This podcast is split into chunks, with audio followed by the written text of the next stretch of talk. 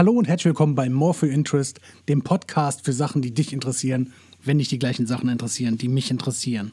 In diesem Podcast möchte ich mit euch über einen Kickstarter sprechen für ein Tabletop-Spiel, das durch Social Justice Warriors verändert wurde und 2D-Miniaturen als Alternative zu ja, Plastikminiaturen. Des Weiteren möchte ich dann noch mit euch darüber reden, was in den letzten ein bis zwei Wochen so an interessanten News rausgekommen ist, die thematisch dazu passen.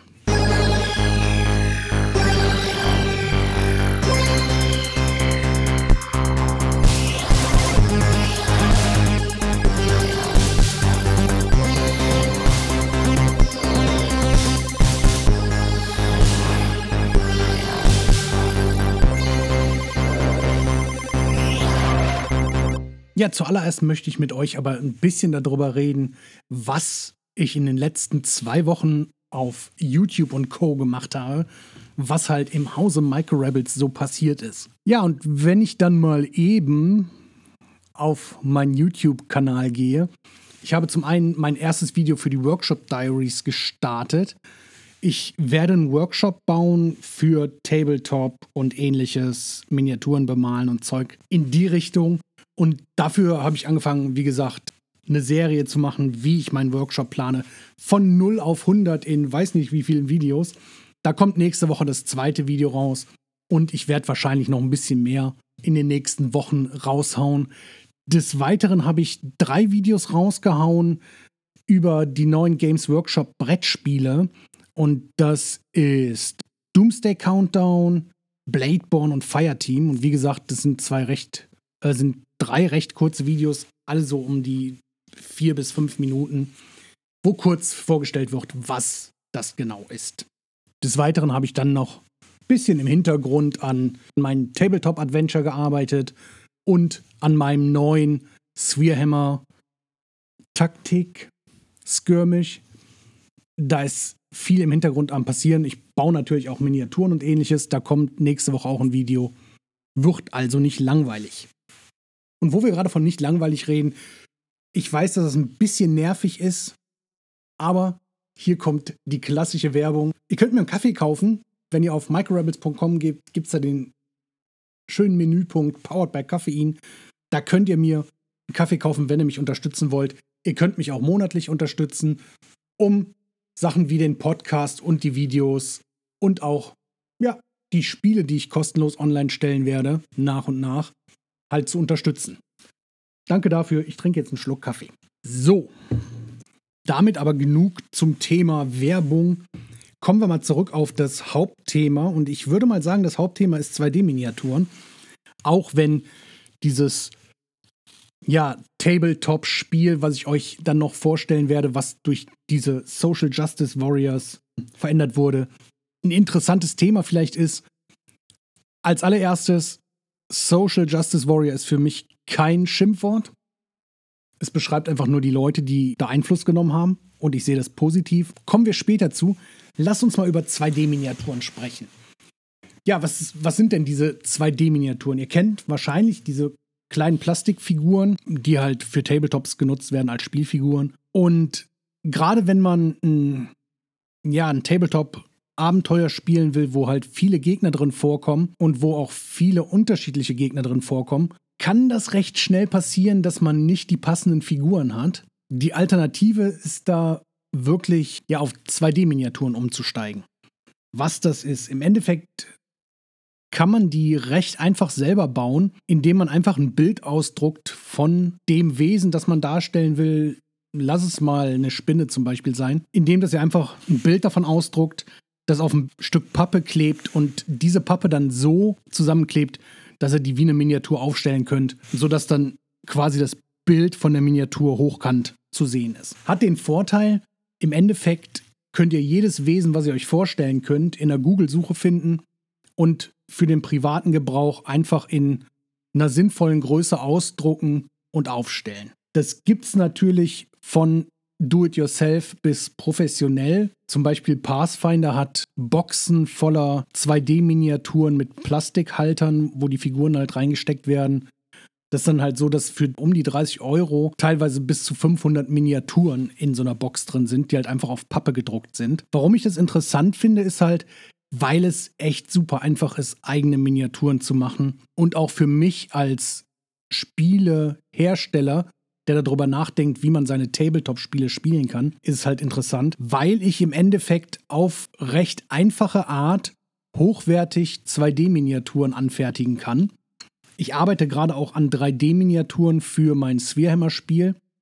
Aber meine Tabletop-Adventures, also mein, mein Tabletop, an dem ich gerade arbeite, da sieht es fast so aus, als würde ich die Heldenfiguren und auch die Gegner, die in den Abenteuern vorkommen, als selbst zu bastelnde 2D-Miniaturen herstellen.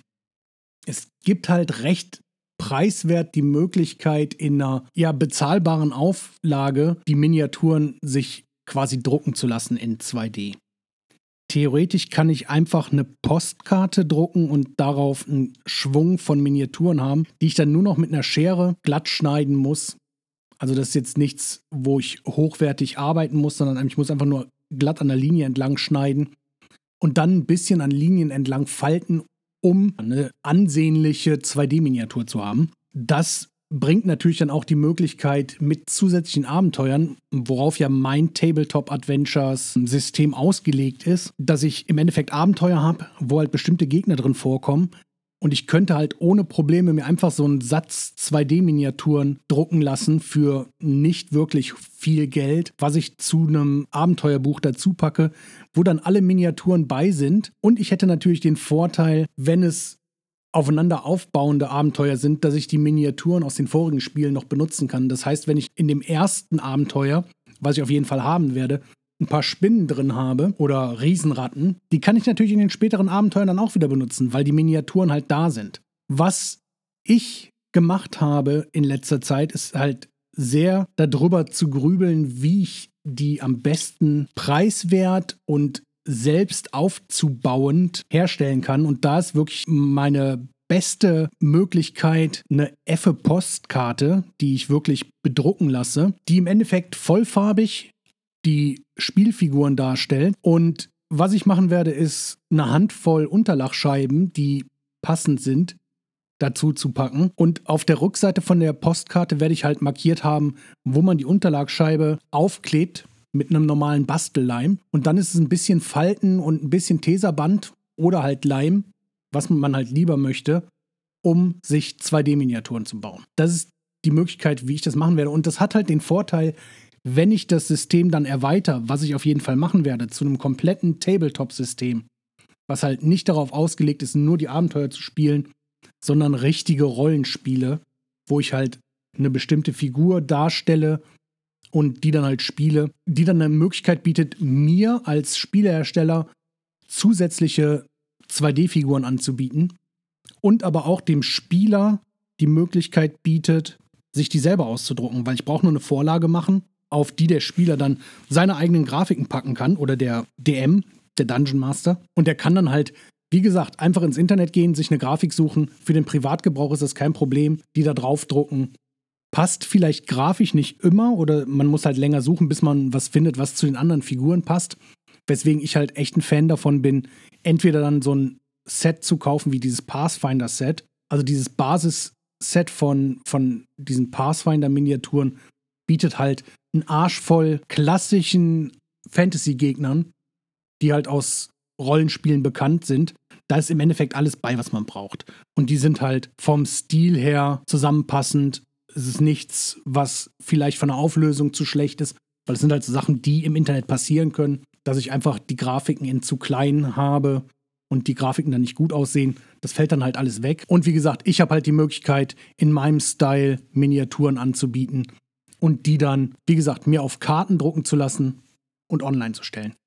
Das Schöne ist, dass ich recht einfach mit diesen Miniaturen und mit selbst ausgedruckten Karten, die ich zum Beispiel auf A3 als Poster drucken lasse, ein komplettes Abenteuer darstellen kann. Das heißt, ich kann zum Beispiel ein Schloss, eine Landschaft oder ähnliches darstellen. Das heißt, zwei, drei Poster und ein nicht zu kleiner Satz Figuren wäre im Endeffekt alles, um in 2D diese Spielwelt darzustellen. Es gibt natürlich immer noch Möglichkeiten, ein bisschen mehr in Anführungszeichen 3D reinzubringen, indem dass man zum Beispiel Möbel oder ähnliches, die in Gebäuden drin stehen, halt auch ausdruckt und dann als flache Bilder hat, die man aber bewegen kann. Es gibt immer Möglichkeiten, das realistischer in Anführungszeichen zu machen oder modularer. So oder so ist das aber eine extrem gute Möglichkeit, um auf einem normalen Tisch ohne viel Aufwand und ohne viel Kosten ja eine Spielwelt darzustellen. Und das ist erschreckend, wie gut diese 2D-Miniaturen mit einer vernünftig und realistisch aufgebauten 2D-Map eine Welt darstellen, in der man spielt, ohne dass halt das Gefühl da ist, dass da was fehlt. Das heißt, für mich eine super Alternative und vor allen Dingen dann auch, wenn man denn dann anfängt gerade erst und vielleicht nicht alles in 3D direkt bauen kann, eine recht einfache Möglichkeit, das schnell zu machen. So Miniaturen anmalen, das dauert halt alles. Ich merke das gerade, ich mal eine Necron-Armee an und das zieht sich. Ausgedruckt wäre das halt vielleicht ein halber Tag Arbeit, die ganzen Bilder rauszusuchen, dann einmal ausdrucken, einen Abend kleben und fertig. In der Zeit habe ich im Endeffekt die Miniaturen zusammengebaut. Dann sind die aber noch nicht angemalt, nichts. Da wären halt diese 2D-Miniaturen schon fertig. Vor allen Dingen auch eine Möglichkeit, vielleicht zu spielen, wenn man nicht so viel Platz hat, um das wegzupacken, weil 2D-Miniaturen die kann ich in einen kleinen Karton packen. Sogar wenn die aufgebaut stehen müssen, ist das nicht schlimm. Es gibt Möglichkeiten, das sehr realistisch darzustellen, über die Grafiken halt. Das heißt, man muss nicht unbedingt mit Miniaturen spielen, man kann das auch als Komplettsystem so nehmen. Wie gesagt, diese Pathfinder-Sachen sind super. Die haben auch Dungeon-Tiles und Maps und ähnliches. Da ist auf jeden Fall Zeug bei. Da werde ich wahrscheinlich demnächst auch mal mir so ein Paket bestellen, einfach nur damit ich Miniaturen hier habe und dann mal gucken, dass ich dann ein Video mache. Ja, aber das ist definitiv eine Möglichkeit und ein Thema, was man sich mal genauer angucken sollte. Ich bin da erst recht spät drauf gekommen. Ich, ich wusste gar nicht, dass es diese 2D-Miniaturen so in der Größe gibt. Ich hatte schon mehrere Spiele, die halt mit ähnlichen Miniaturen gearbeitet haben, also diese 2D-Style auf, auf Pappe gedruckt. Da war das Problem aber eher, dass die Qualität recht minderwertig war von der Pappe und die nach dem Auf- und Abbauen ein paar Mal halt kaputt gegangen sind. Und das sieht halt dann bei den neuen Teilen doch so ein bisschen besser aus von der Qualität her. Ist auf jeden Fall was, was man sich mal angucken sollte. Ja, aber das sollte dann mal reichen als Hauptthema für unseren Podcast. Wie gesagt, ist auf jeden Fall was, was ich mir mal genauer angucken werde. Da werde ich auf jeden Fall mal Videos machen. Müssen wir mal schauen. Kommen wir doch mal zu News. Und wie gesagt, eine dieser News ist halt dieser schon im Namen und im Teaser angekündigte Social Justice Warriors verändern Kickstarter-Teil. Und dann halt noch ein paar andere Sachen aus Film und Fernsehen, Tabletop-Spiele und Videogames.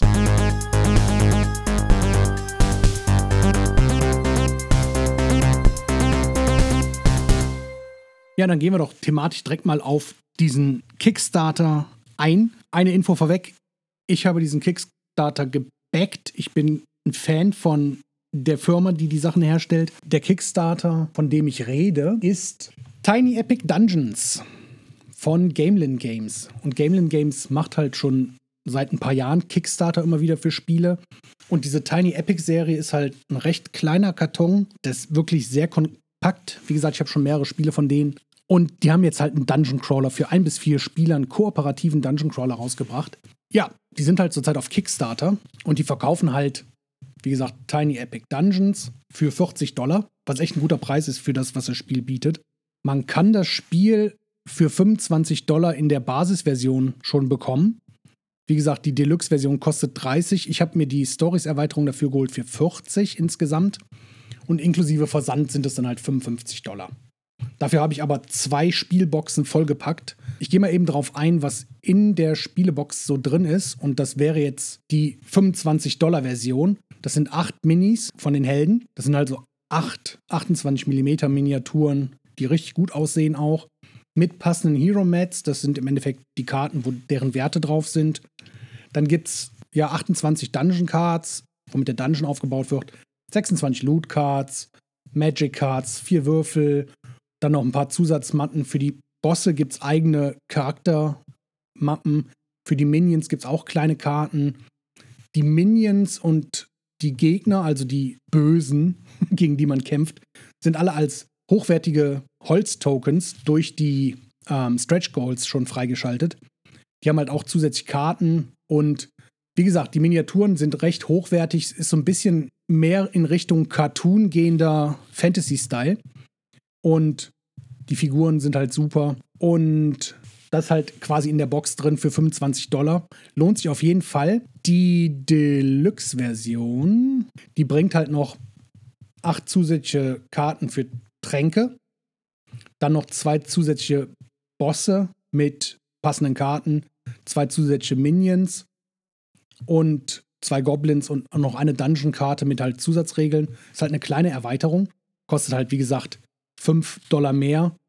Und diese Deluxe-Version wird es nur in der Kickstarter-Version geben. Und dann danach über Boardgame Geeks, über den Promo-Store, solange es die dann halt noch gibt. Das heißt, die produzieren eine Menge X und verkaufen den Rest dann über Boardgame Geeks. Die Stories-Erweiterung, die ich mir halt für 10 Dollar im Endeffekt dazu gekauft habe, bringt acht weitere Helden und da sind ein paar richtig coole bei. Zum Beispiel ein richtig cooler Kung Fu Panda. Wie gesagt, mit passenden Hero Mats Story Cards, acht Stück. Und das ist halt der Unterschied zwischen der normalen Dungeon Crawler Version und der Story Version. Die Story Version hat halt mehrere Ebenen, die zu einer Hintergrundstory passen, in der bestimmte Sachen gemacht werden müssen, mit zusätzlichen Karten. Es gibt fünf zusätzliche Dungeon-Karten, die halt für die Stories-Erweiterung genutzt werden. Und im Endeffekt, der Unterschied ist halt, das eine ist, ich greife einen Dungeon an und kämpfe gegen den Endboss da drin. Dann ist das Spiel vorbei. Und da ist halt so, der Dungeon hat mehrere Ebenen, mehrere Bosse, stärkere und nicht so starke. Und das ist halt zusammengehalten durch eine Story, die man spielt. Ja, des Weiteren bringt er halt noch zusätzlichen Loot. Wie gesagt, ein paar weitere Bosse, und Minions und ein paar zusätzliche Tokens. Wie gesagt, ich habe 40 Dollar für die Basisversion plus Deluxe-Erweiterung plus die Stories-Erweiterung bezahlt. Beziehungsweise dann inklusive Versand sind das 55 Dollar. Muss man halt wissen, ob man es will. Die Spiele an sich, diese Tiny Epic-Spiele, die sind immer recht kompakt, das heißt, es sind super Spiele, um die mitzunehmen, was sehr interessant ist, wenn man zum Beispiel in Urlaub fährt, wenn man das irgendwann mal wieder darf. Und das ist wirklich eine kleine Box, in der ein kompletter Dungeon Crawl drin ist, mit Miniaturen, mit Gegnern, mit Endgegnern, mit großen Bossen. Und wenn man die Story-Erweiterung mitnimmt, sind da zwei kleine Boxen und man kann im Endeffekt komplette Stories durchspielen. Ein Tipp von mir, wenn ihr euch die Let's Plays anguckt, Schaut euch das Video mit dem Namen Tiny Epic Dungeons Stop Before It's Too Late Guacalope Gameplay an. Das ist das Video, was ich mir angeguckt habe und das ist im Endeffekt einfach nur ein Durchspielen von diesem Standard Dungeon, aber das zeigt perfekt meines Erachtens, wie das Spiel abläuft und ob das was für euch ist. Weil wirklich, die spielen das Spiel von vorne bis hinten durch, besprechen die Regeln, während die auftreten und das in einem sehr ja, interessanten und spannenden Video meines Erachtens. Schön aufgebaut, ohne halt zu viel Rumgespiele. So, jetzt müssen wir aber leider zu dem angesprochenen Social Justice Warriors Part kommen.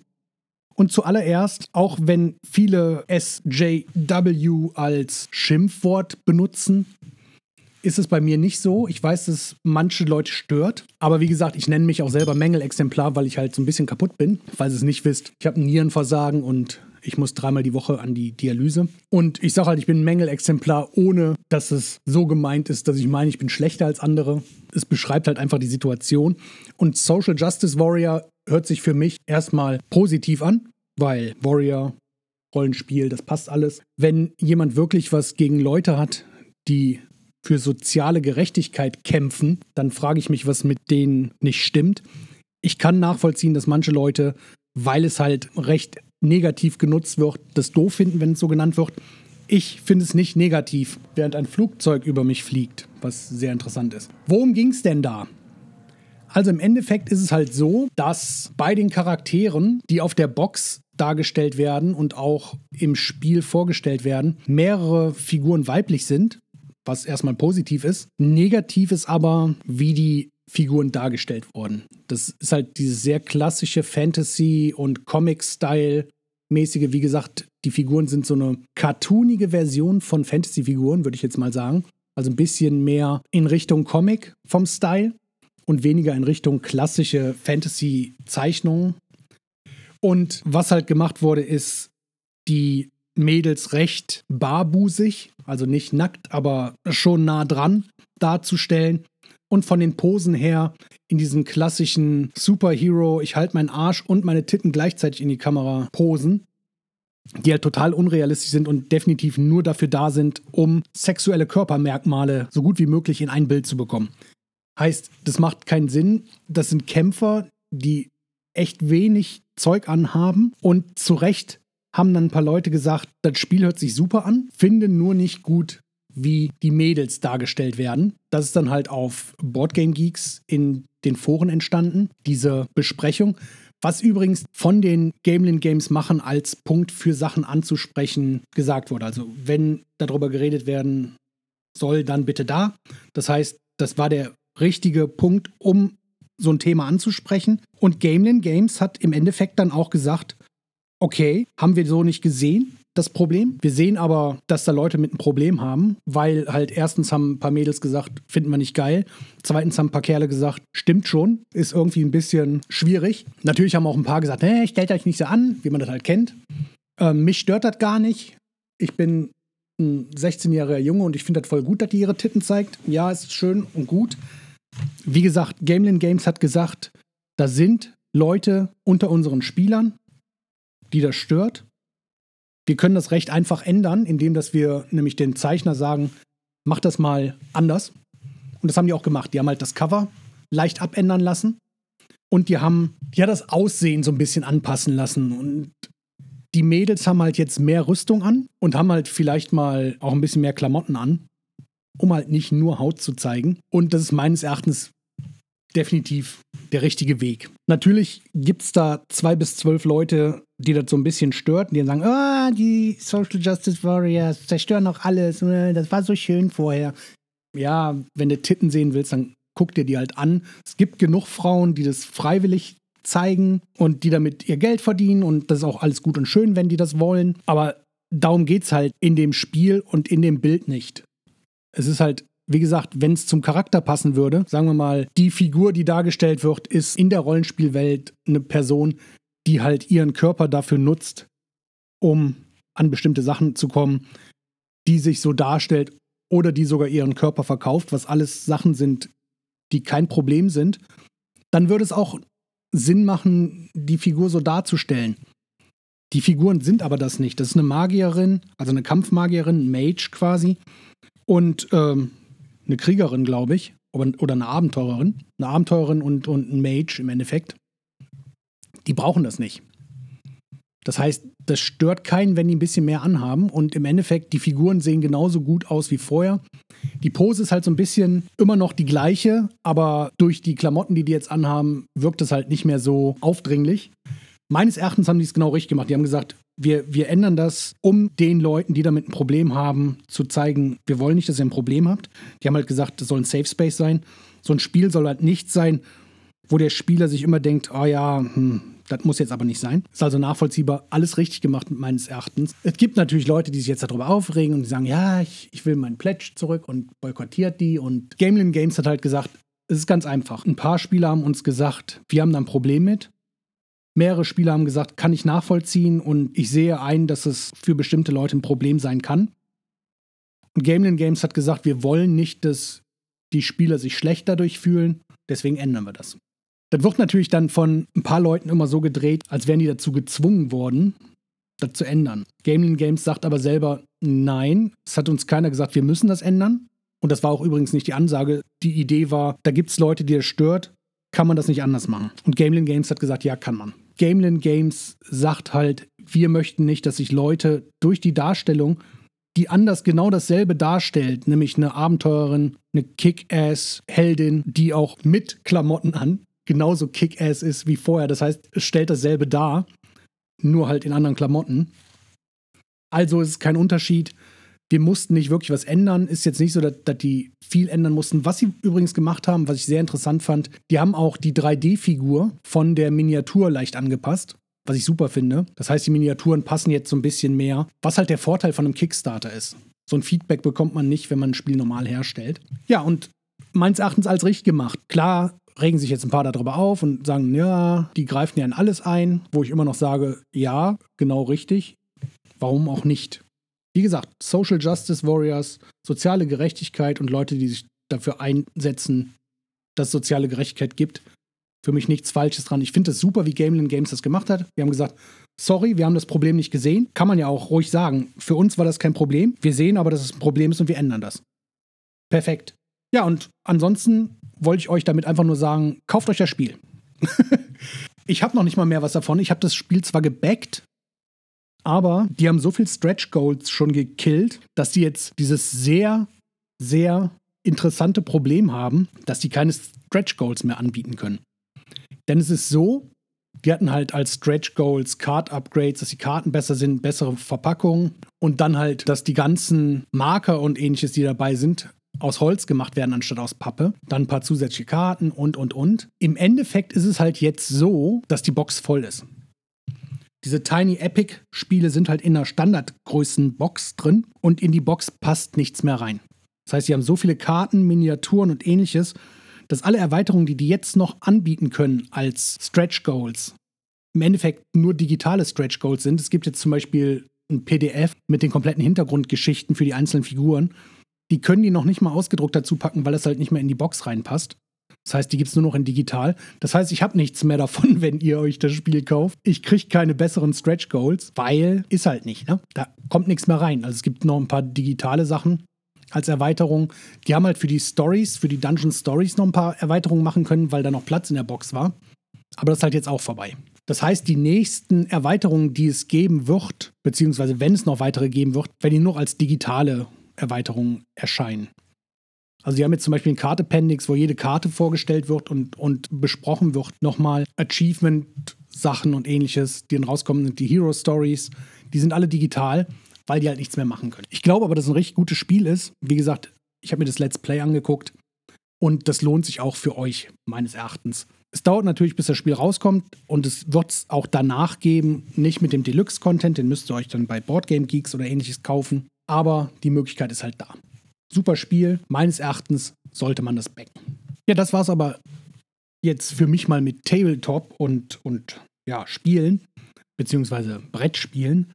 Kommen wir doch mal zu Film und Fernsehen.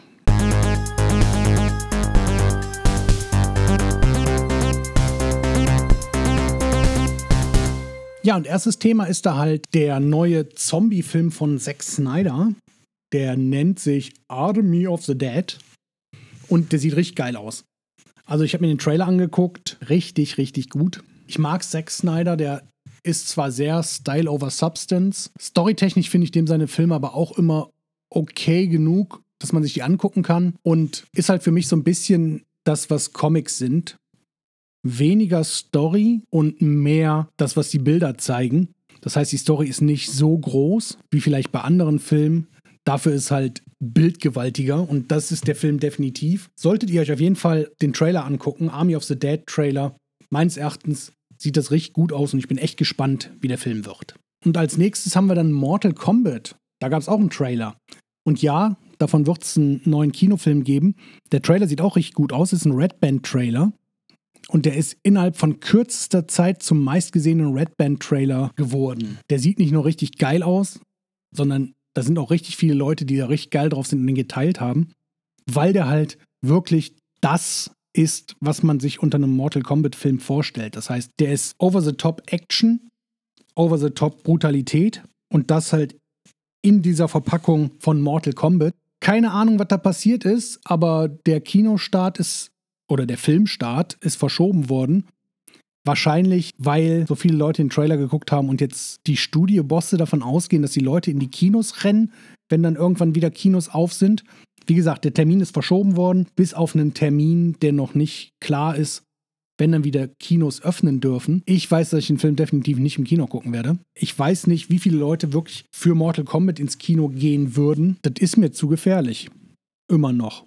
Ich würde es nicht machen. Ich würde mir den Film ohne Probleme auf irgendwas wie Disney Plus oder Netflix oder ähnliches kaufen für 20, 30 Euro, weil das würde ich auch bezahlen, wenn ich ins Kino gehe. Ich würde mir den Film in der 4K-Version direkt am ersten Tag, wenn er rauskommt, kaufen und ich glaube, ich bin nicht der Einzige. Ich gehe aber davon aus, dass es extrem viele Leute geben wird, die genau wie ich nicht ins Kino rennen werden, um sich den Film anzugucken, sondern dann lieber warten, bis er dann irgendwann mal zum Download oder zum Online-Angucken rauskommt. Heißt, ich weiß nicht, was das Studio sich dabei gedacht hat, den zu verschieben.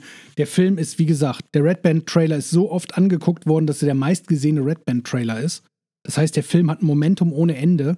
Der war kurz davor, veröffentlicht zu werden. Und dann hat das Studio die Reißleine gezogen und alles zurück. Das ist im Endeffekt ein Hype, der gerade da ist, den die voll vor die Wand laufen lassen. Keine Ahnung, was da los ist. Ich bin gespannt, wann der Film kommt. Ich werde mir den Film, wie gesagt, sobald ich den online gucken kann, werde ich mir den angucken. Sogar wenn ich den nur ich und meine Frau alleine gucken und nicht meine Kinder mitgucken können, was bei dem Film definitiv der Fall ist. Sogar dafür wäre mir das Geld locker wert. Keine Ahnung, was da mit den Studiobossen los ist. Guckt euch den Trailer an. Wenn ihr nicht Fans von Mortal Kombat seid, ist er auf jeden Fall auch ein Blick wert, weil das sieht schon alles recht heftig aus und, und das in positiv gemeint. Also, kann man auf jeden Fall machen.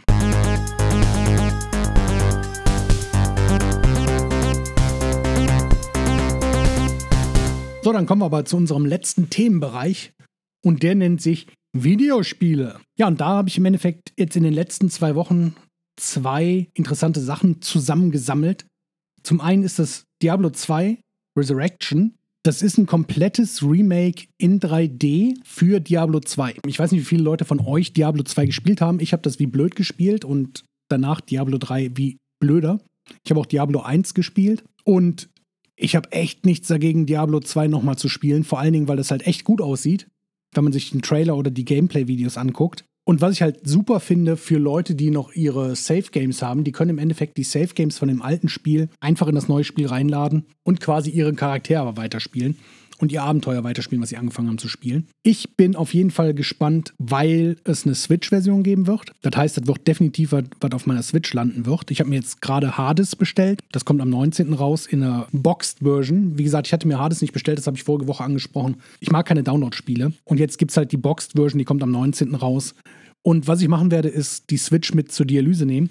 Ihr müsst euch Dialyse so vorstellen, ich habe auf dem einen Arm habe ich zwei Nadeln im Arm da stecken Schläuche dran, das heißt, ich kann den Arm nicht bewegen.